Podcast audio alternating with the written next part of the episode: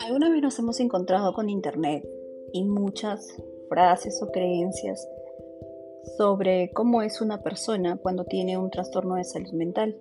De hecho, muchas personas etiquetan y catalogan o colocan en ciertos estereotipos a las personas como un diagnóstico de salud mental. Y por eso muchas veces es difícil que una persona exprese qué es lo que siente y cómo está llevando un proceso si lo está llevando. Por el temor a que la familia, los amigos o la sociedad la etiqueten como que tiene un problema o que lo hace por llamar la atención. De hecho, lo hemos escuchado mucho. La mayoría de las cosas que nos suelen pasar, nuestros padres o la familia nos dice, lo estás haciendo por llamar la atención. Pero ¿cuánto de real hay en esto? ¿Por qué las personas piensan que cuando sufrimos un trastorno de salud mental, cuando tenemos ansiedad, depresión, TLP o cualquier otro diagnóstico, siempre estamos sobreexagerando?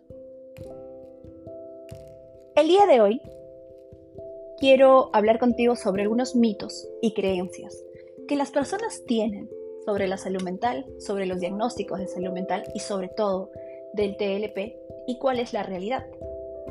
Bienvenido al segundo capítulo de esta segunda temporada. Hoy vamos a hablar sobre las creencias.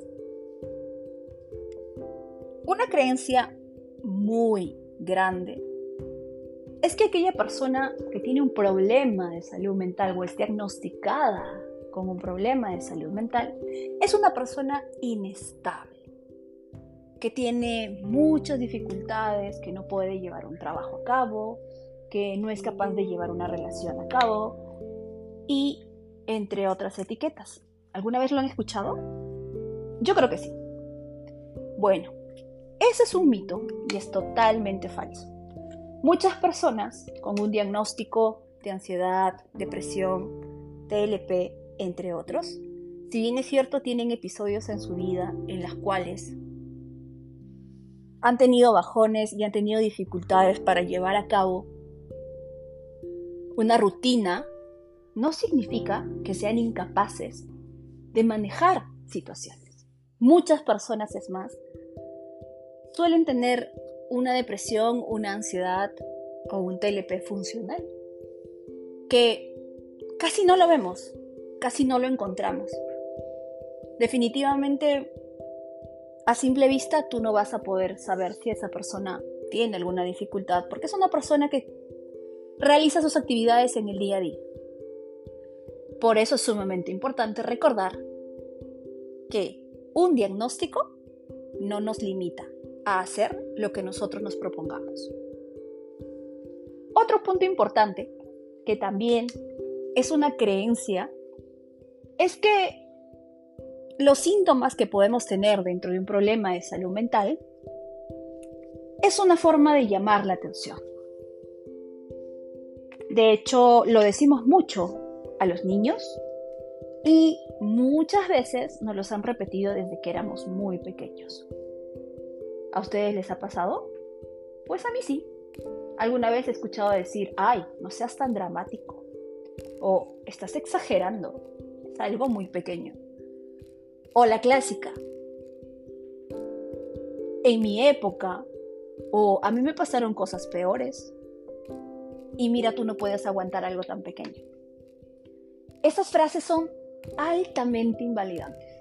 Definitivamente calan en nuestro ser porque nos hacen creer que la expresión de nuestras emociones, lo que sentimos, lo que experimentamos en cada situación de vida, es algo pequeño, es poco, o que simplemente lo hacemos porque queremos llamar la atención de las personas, de alguien en particular. En la terapia dialéctica, nosotros aprendemos que el paciente no lo hace para llamar la atención, que la persona que sufre un problema de salud mental No lo hace porque porque quiere que alguien vaya y la abrace. No lo hace porque quiere que los demás le tengan pena. Esa es una creencia falsa y muy dura, porque realmente minimiza e invalida los sentimientos en general. La realidad es que las personas no hemos desarrollado estrategias o habilidades, como le decimos nosotros en la terapia dialéctica, para poder enfrentar ciertas situaciones. Y también hemos tenido aprendizajes de niños en las cuales nos funcionaba algunas cosas, como por ejemplo llorar o hacernos daño. Sin embargo, cuando vamos creciendo, obviamente estas conductas las vamos tratando de encubrir. No porque nosotros querramos, sino lo hacemos porque sabemos lo invalidante que es escuchar, oh, estás haciendo otra vez lo mismo. Recuerden, una persona no actúa así en una crisis de ansiedad, en un episodio depresivo, en un vacío emocional, en una desregulación emocional, porque quiera llamar la atención. Saquen de su vocabulario esa palabra. La persona reacciona y actúa de esa manera porque es lo que ha aprendido hasta la actualidad. No significa que no pueda aprender maneras nuevas de poder hacerlo, pero para eso obviamente tiene que entrar a terapia y tiene que pasar un proceso de aprendizaje nuevo. Y la familia también. Porque algo que es muy importante también de reconocer es que las familias o los padres o los hermanos piensan que el que tiene el problema de salud mental está enfermo. Nosotros no. Nosotros no tenemos ningún problema. Nosotros estamos súper bien. ¿Será verdad? En mi práctica clínica diario, realmente me he encontrado con muchos casos en los cuales la familia quiere desligarse del paciente. Y muchos otros en los cuales me han preguntado, Milena, ¿y qué puedo hacer? Porque no tengo el soporte ni el apoyo de mi familia, ni ni de mi pareja, ni absolutamente nadie. Algo que nos tiene que quedar claro es que cuando alguien en la familia enferma, ya sea a nivel emocional o ya sea a nivel físico, toda la familia tiene que involucrarse. Si no lo hacen, tienes la otra opción. Involúcrate tú. Asume tú el hecho de querer estar mejor para ti, por ti. Y trabaja en terapia este proceso. La realidad es que la familia siempre va a necesitar aprender. Pero si la familia no lo quiere hacer, pues nosotros empezamos a poner límites, a poner distancia y a decir hasta aquí. Y es algo sumamente necesario. Y muy importante también de recalcar que hay muchas familias que sí se comprometen, que sí dicen, ok, esto está sucediendo, quiero saber qué es, por qué sucede, por qué pasa, cómo puedo ayudar y vemos a muchas personas cambiar un poco la perspectiva de cómo ven las cosas. En ambos casos, lo importante eres tú. Lo que tú vas desarrollando y cómo tú te vas sintiendo. El ambiente puede no ser el más favorable. No significa que va a ser el único. Tú puedes cambiarlo también. Así que, familias, no, el paciente no tiene que estar solo ni tiene que recuperarse solo. Todos ponemos nuestro granito de arena en esta situación. Otro mito importante. Sobre todo en los pacientes con desregulación emocional hay un mito que es muy común y es que vemos al paciente como si fuese alguien que está muy mal, que debería estar internado en un hospital. ¿no? Entonces, cuando vemos un paciente con TLP que tiene algunos rasgos como el hacerse daño, las autolesiones, la idea de la familia es, haces daño a la familia. Deberías estar internado o internada porque no sirves, porque no estás bien.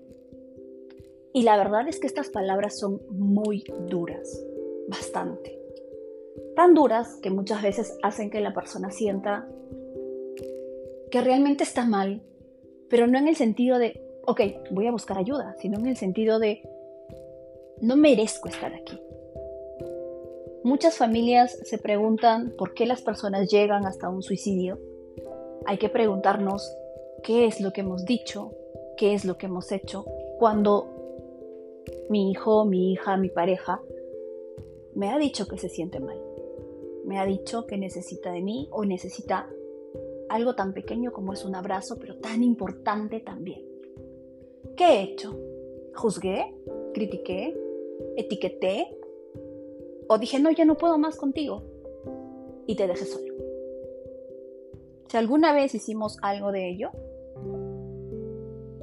pues, o preferimos que el paciente debería mejor estar internado, ¿no? En los hospitales o en algún lugar para que nosotros podamos vivir nuestra vida, déjame decirte que las personas con un diagnóstico de salud mental no necesitan estar internadas, necesitan ser comprendidas, necesitan saber que las vamos a ayudar, que confiamos en ellos, que sabemos que hacen lo mejor que pueden y que vamos a seguir nosotros ahí con ellos.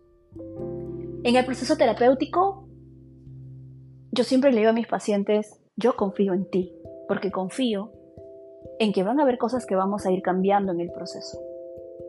Y la familia también. El internamiento, la verdad es que sería algo muy extremo y solamente necesario si es que obviamente hay dificultades muy grandes, pero no lo son en diagnósticos como ansiedad, como depresión o el TLP mismo. Obviamente hay formas de poder prever y evaluar ello.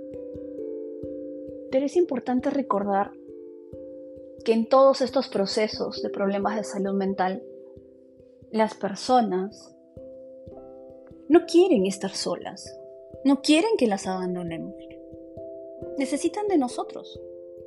Una palabra, un acercamiento, un cuidado Dejarnos llevar por todo lo que dice en Internet sobre un diagnóstico de salud mental es lo peor que podemos hacer. Porque las personas no somos lo que el Internet dice. Eso es una generalidad. Y muchas de las cosas que leemos no son las correctas. Te invito a reflexionar un poco sobre cómo manejas tú estas situaciones. ¿Cómo estás viviendo tú estas situaciones? Y si esto alguna vez te ha pasado, quiero recordarte, de verdad, que no estás solo, que cuentas con muchas personas alrededor tuyo que han experimentado situaciones similares, que están intentando salir adelante y que tú eres una de esas personas. Te mando un fuerte abrazo y realmente esperemos que estas creencias vayan eliminándose por el bien de nosotros y de nuestra sociedad.